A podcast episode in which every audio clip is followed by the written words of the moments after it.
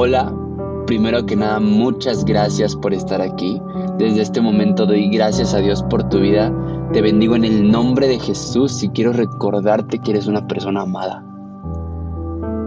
Cuando empecé este podcast, lo hice intentando dar consejos para que la gente pudiera acercarse a Dios. Ayudar a que de alguna forma las personas no pasaran por el mismo tiempo de distancia que yo pasé o el mismo proceso de lucha por conectar con Dios que yo tuve, sin darme cuenta de que principalmente no he dado muchos consejos en realidad. y en segundo lugar, que estaba intentando evitarte procesos que muy probablemente son inevitables. Procesos que en realidad Dios quiere que pases, pues fueron esos mismos procesos los que fortalecieron mi relación con Él. Como lo dije en el episodio anterior, fue un maratón que constó de múltiples caídas, pero hoy, después de todo eso, entendí que lo máximo que puedo hacer es aclarar dudas, ayudarte a entender conceptos, situaciones o cualquier duda, eh, cualquier cosa que pueda generar alguna incertidumbre en tu relación con Dios. No puedo decirte cómo acercarte, ni dar consejos eh, explícitos sobre lo que debes hacer para para acercarte a Dios porque jamás terminaría. La versatilidad de Dios es infinita, justo como tu relación con Él. Es por eso que el día de hoy intentaré cambiar un poquito la dinámica y empezaré explicando un concepto que personalmente ha cambiado según la etapa de mi vida espiritual. Es decir, le he prestado atención a ciertos elementos dependiendo lo que haya sucedido, lo que esté sucediendo en mi vida y, el concepto del cual te quiero hablar es de gracia. Y, hay muchas formas de entender la gracia y podemos tomar las diferentes raíces y contextos bajo los cuales se desenvuelve esta palabra. Pero en especial el día de hoy te quiero hablar de dos conceptos. Eh, el primero proviene del latín y, quiero aclararte que normalmente cuando hablemos de raíces de palabras vamos a encontrar griegas o del latín que, son muy parecidos el griego y el latín, y eso es algo que hace poco aprendí, la verdad no lo sabía. Y el segundo es el hebreo, ¿no? Que, obviamente sabemos por qué del hebreo. Ahora, eh, vamos a empezar con el latín. Eh, eh, gracia en el latín viene de la palabra gratia o gracia o, gratia, no sé, no, no, sé latín la verdad y tampoco sé griego porque viene una palabra en griego que tampoco sé pronunciar. Entonces viene de la palabra eh, gratia que viene esa misma de la raíz indoeuropea que es del griego que es la palabra y, te la voy a deletrear porque neta no sé cómo se pronuncia y no quiero decir algo que no vaya, pero es G-W-E-R-E. -E, y, y, esta significa alabar en voz alta. Ahora, cuando yo leo esta definición de gracia que proviene del latín, que a su vez proviene del griego, yo no entiendo una acción de gracia como algo que Dios ha venido a darnos a nosotros, sino también lo veo, o, mejor dicho, lo veo más específico o más relacionado a la devolución de esto, es decir, a la acción de nosotros decir gracias a Dios. Por lo que yo veo es cada que tú estás diciendo gracias, literalmente estás alabando a Dios en voz alta. Estás declarando un acto de alabanza a Dios. E, entonces es algo que a mí me encanta. Y, si lo quieres ver de cierta manera, que Dios nos da una manera de alabarnos, no, no como que Dios se ponga debajo de nosotros, sino que Dios, eh, como una acción de amor, hacia nosotros podría tener sentido, pero la verdad es que me cuesta un poquito más entenderlo de esa manera. ¿Por qué? Por, por la forma perfecta en la cual está eh, eh, establecido en la escritura que, que Dios pues es Dios, ¿no? Entonces es el único digno de alabanza, el único digno de adoración. No hay nadie más. Entonces por esa razón me cuesta un poquito entenderlo aterrizarlo eh, eh, en ese sentido. Pero en el hebreo los términos originales significan favor o bondad. Eh, especialmente esta no ha sido, más bien, especialmente la palabra favor o la palabra bondad son, son dirigidas a algo que no es ganado o merecido, es decir, un favor o bondad que no es ganado ni merecido. Y, el término hebreo se encuentra con frecuencia en el Antiguo Testamento en frases como hallé yo ahora gracia en tus ojos. Y, esa la vemos en Génesis 30, 27. Entonces, la verdad es que eh, el concepto que se tiene antes de, la gracia es un poquito más relacionado o, enfocado, especializado a, a un favor, o sea, no, no tiene tanto contexto, ¿sabes? No, no tiene algo más profundo. Es, es, un favor que Dios tiene con nosotros y, normalmente es algo que, que, en el Antiguo Testamento se ve como que, como que los hombres buscamos la gracia de Dios, ¿no? Buscamos fuera de nosotros la gracia de Dios. Sin embargo, el concepto de gracia eh, en el cual nos basaremos el día de hoy es la gracia que proviene del amor y, este me gusta porque, y, como te dije hace rato, o bueno, hace unos segundos, eh, eh, la gracia eh, bajo este concepto normalmente se ve así en el Antiguo Testamento, pero no es exclusivo del Nuevo Testamento la gracia del amor, sino también, y tal vez ya te hice bolas, a lo que voy es, en el Antiguo Testamento normalmente la gente lo ve así. Gracia solamente a un favor que buscamos exterior a nosotros y que lo buscamos en Dios y esperamos que Dios tenga gracia y que Dios, sí, Dios tenga gracia por nosotros o para nosotros. Y, y, en el Nuevo Testamento lo vemos como amor. Pero hay partes en el, en el Antiguo Testamento en donde se ve que la gracia es algo que, que Dios ha tenido con nosotros como como un fruto de amor. Y, y, es algo que sí Dios nos da, ¿no? Pero, pero lo da como un acto de amabilidad, o sea, como, como la respuesta a un ruego, ¿no? En el, en el, en el Nuevo Testamento lo vamos a ver un poquito, todavía un poquito más completo, pero, pero me gustaría leerte eh, esa parte que a mí me, me gustó mucho de, de, la gracia y está en Salmos 84, eh, el específico es el versículo 11, pero quiero leerte desde el 1, ¿vale? Y dice, cuán amables son tus moradas, oh Jehová de los ejércitos. Y, empezamos desde ahí, como te digo, con un acto de amabilidad, ¿no? Cuán amables son tus moradas, o cuán buenas, cuán agradables, cuán bonitas son tus moradas, que es como morar en ti, vivir en ti, estar en ti, ¿no? Es como su hogar, pues. Anhela mi alma y aún ardientemente desea los atrios de Jehová. Mi corazón y mi carne cantan al Dios vivo. Aún el gorrión haya casa y la golondrina nido para sí. Donde pongan sus polluelos cerca de tus altares, oh Jehová de los ejércitos, Rey mío y Dios mío. Bienaventurados los que habitan en tu casa, perpetuamente te alabarán. Bienaventurado el hombre que tiene en ti, en ti sus fuerzas, en cuyo corazón están tus caminos. Atravesando el valle de lágrimas, lo cambian en fuente cuando la lluvia llena los estanques. Irán de poder en poder, verán a Dios en Sión. Jehová, Dios de los ejércitos, oye mi oración. Escucha, oh Dios de Jacob. Mira, oh Dios, escudo nuestro, y pon los ojos en el rostro de tu ungido porque mejor es un día en tus atrios que mil fuera de ellos. Escogería antes estar en la puerta de la casa de Dios que habitar en las moradas de maldad, porque sol y escudo es Jehová. Gracia y gloria dará Jehová. ¿Y, y, y por qué leo todo lo anterior? Porque antes de todo esto está hablando de quienes recibirán la gracia. Y cuando habla de quienes recibirán la gracia, está hablando de gente que busca estar en Dios, que busca habitar en Dios. Y justamente el 10, el 9, el 10 específicamente, eh, nos habla de quienes recibirán la gracia, que es porque es mejor un día en tus atrios que mil fuera de ellos. Es mejor estar un día en ti y, a lo mejor y morirme. Yo lo entiendo así, ¿no? A lo mejor y Hoy decido acercarme y aceptar a Dios y ese día va a ser mil veces mejor que incluso vivir mil días fuera de Él. ¿Por qué? Porque Jehová dará gracia. Es lo que hace, la gracia es lo que hace que ese día sea mucho mejor que mil fuera de Él.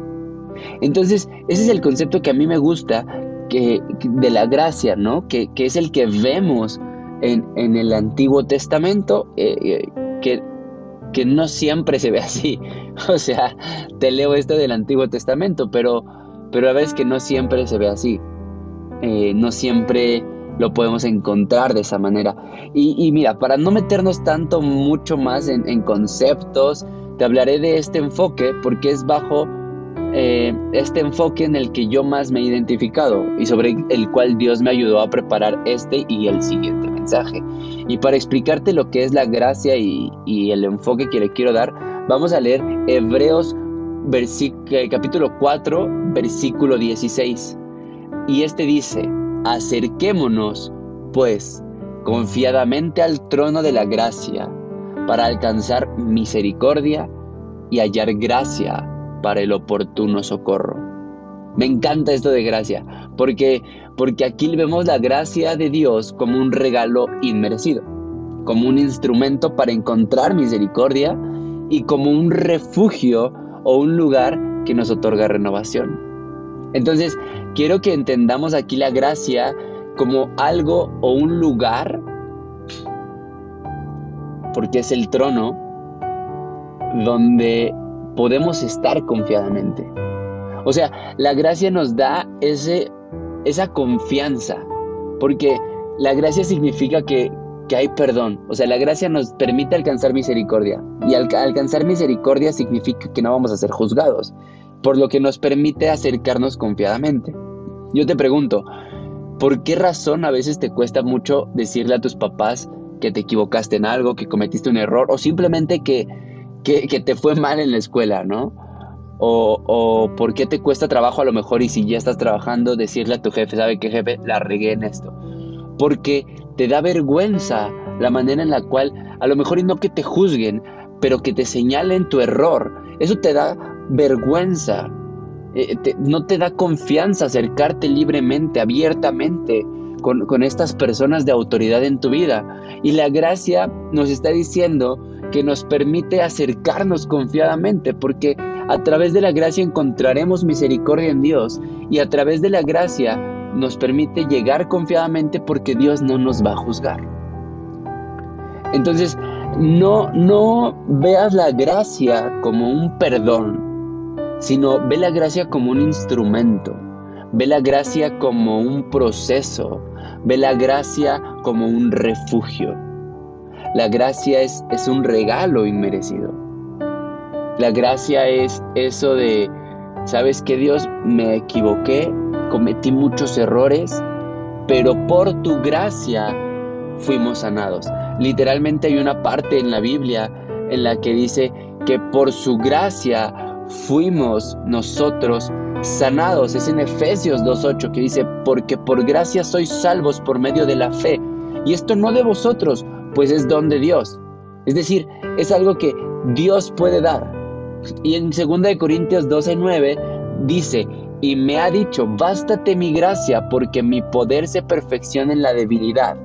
Por tanto, de buena gana me gloriaré más bien en mis debilidades para que repose sobre mí el poder de Cristo.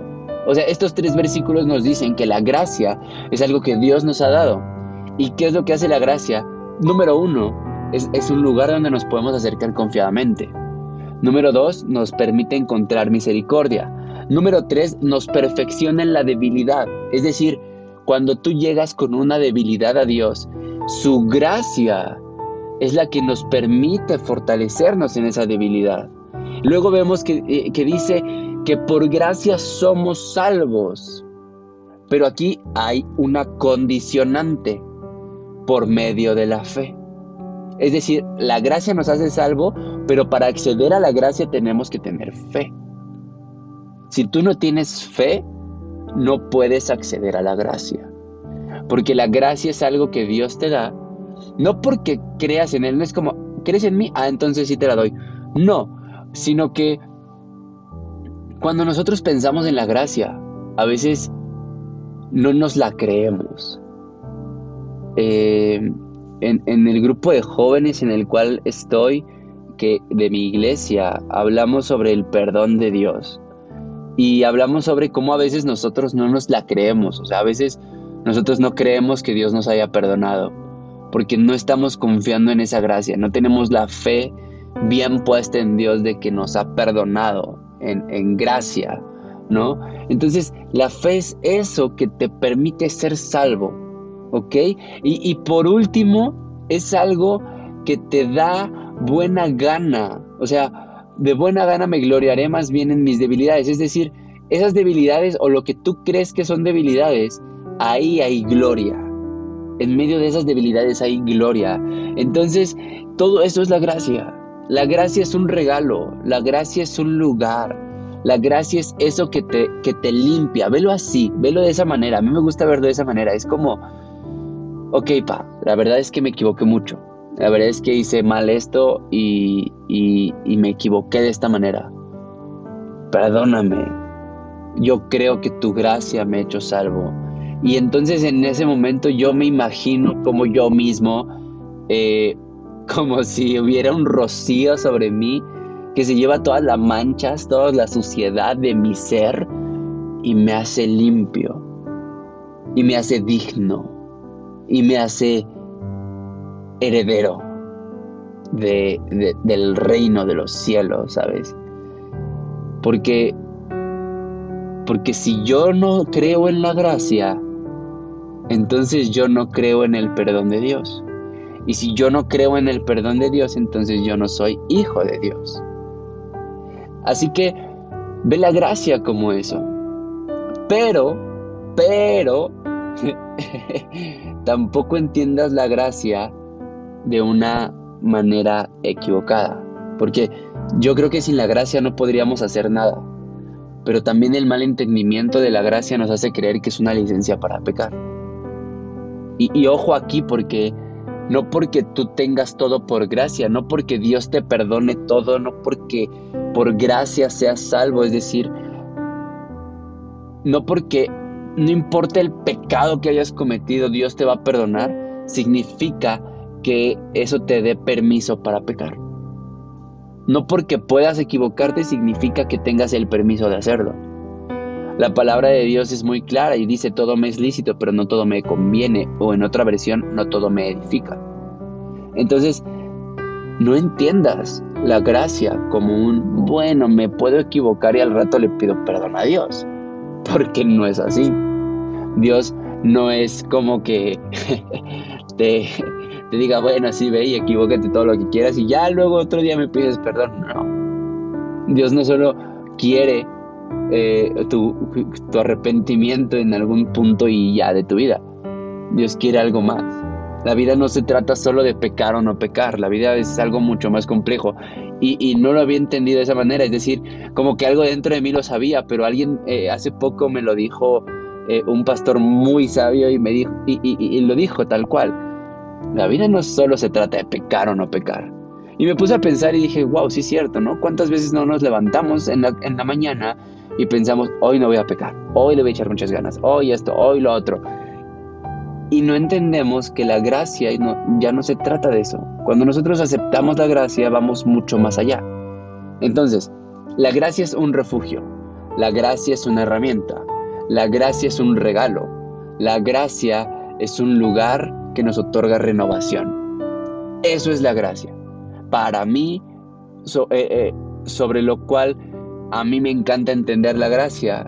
Eh, la manera en la que yo explico la, gracia en mi vida es eso. Que por gracia, que por amor, yo soy perdonado. La gracia es un acto de amor. La gracia de Dios hacia nosotros es un acto de amor. Jesús murió en la cruz por nosotros por gracia, porque no merecíamos su muerte, pero aún así lo hizo. No merecíamos que Él pagara por nuestros pecados, pero aún así lo hizo. Literalmente, la paga del pecado es la muerte. Y Jesús no había cometido pecado, por lo que Él no merecía morir. Y como Él no merecía morir, y nosotros sí, nosotros no merecíamos que Él muriera por nosotros. No sé si me explico. Entonces, veamos de esta manera. Tú no merecías, ni yo no merecía que Jesús muriera en la cruz porque Él no merecía hacerlo. ¿Sí me explico? Vamos a, verlo todo como merecer. Es algo que no merecíamos, pero que por amor Jesús lo hizo. Entonces, ¿por qué te estoy explicando el concepto de gracia? Porque después del el día de hoy habrá un mensaje que te explicará eh, algo un poquito más profundo sobre la gracia. Entonces, quiero que el día de hoy te vayas con esta idea. El día de hoy te quedes con este mensaje.